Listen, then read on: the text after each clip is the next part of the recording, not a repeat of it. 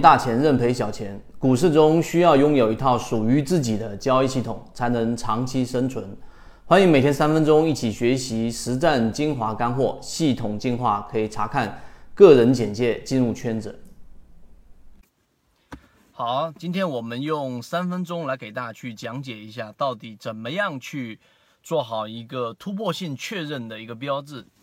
很多人喜欢追涨，喜欢去追强，但实际上呢，到底哪一些个股它的成功率在突破之后，会比一般的个股的这种突破假突破要高出很多？那么实际上呢，是要有一些逻辑上的一些判断的。那么今天我们就拿三分钟来给大家去讲一讲，到底怎么样去寻找到突破性比较高的一些个股，以及从他们当中去寻找着一些更高的一些成功概率。首先，第一个是在我们之前讲过的关于筹码分布。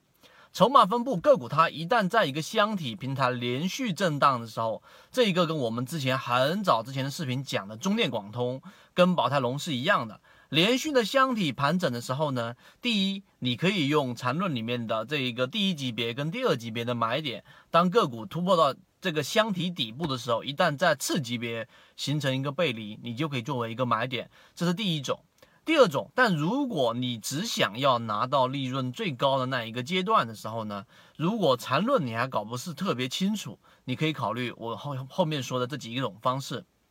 第一个就是筹码，当个股连续盘整的时候呢，它往往会出现一种非常常见的形态，就会形成一个密集的筹码峰。筹码峰一旦形成了之后，就意味着大部分的持股区域，就是大部分的这一种。啊，参与者拿的筹码全部是在这个筹码峰附近的时候，当一根大阳线释放出全部的筹码，当这一个阳线起来的时候，所有筹码从原来的获利百分之三十或者百分之五十或者百分之三二十这种，你用你的软件你都可以看得到。一旦从这些水平突然之间变成了获利百分之八十、百分之九十，甚至于获利百分之九十九。这就意味着满盘获利无抛压，这就是我们所说的突破成功概率会比较高的第二种形态——筹码分布。这个可以参看我们在公众号之前的视频来作为一个比较。第三种呢，就是我们很常规说的放量，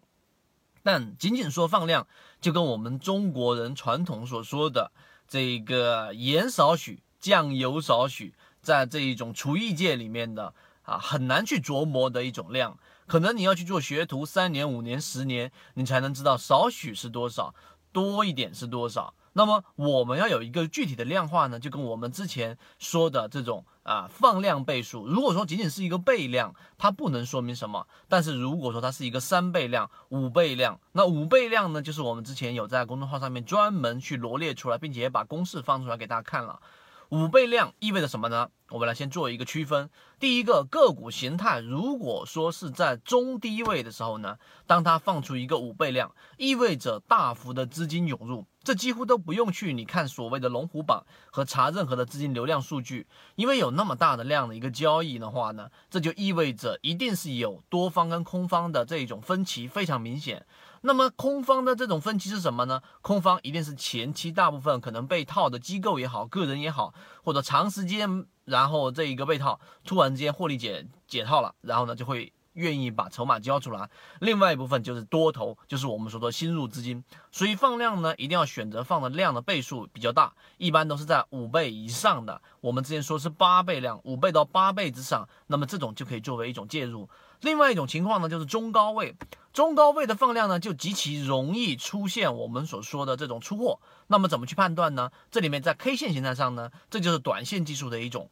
啊这种功底。那么当第二天它放出一个阳线，第二天的这一个阳线也好，阴线也好，阴线的这一种回调回撤的幅度，在这一个前一天的阳线的一半以上。那也就是说，它没有打破前一天的一半的价格，那么这就意味着它往下回撤的力度并不是特别大。那么，呃，在你还没有掌握缠论，用刺激别人看中枢的情况之下，你可以用这种方法来判断中高位的时候到底是出货 还是拉升。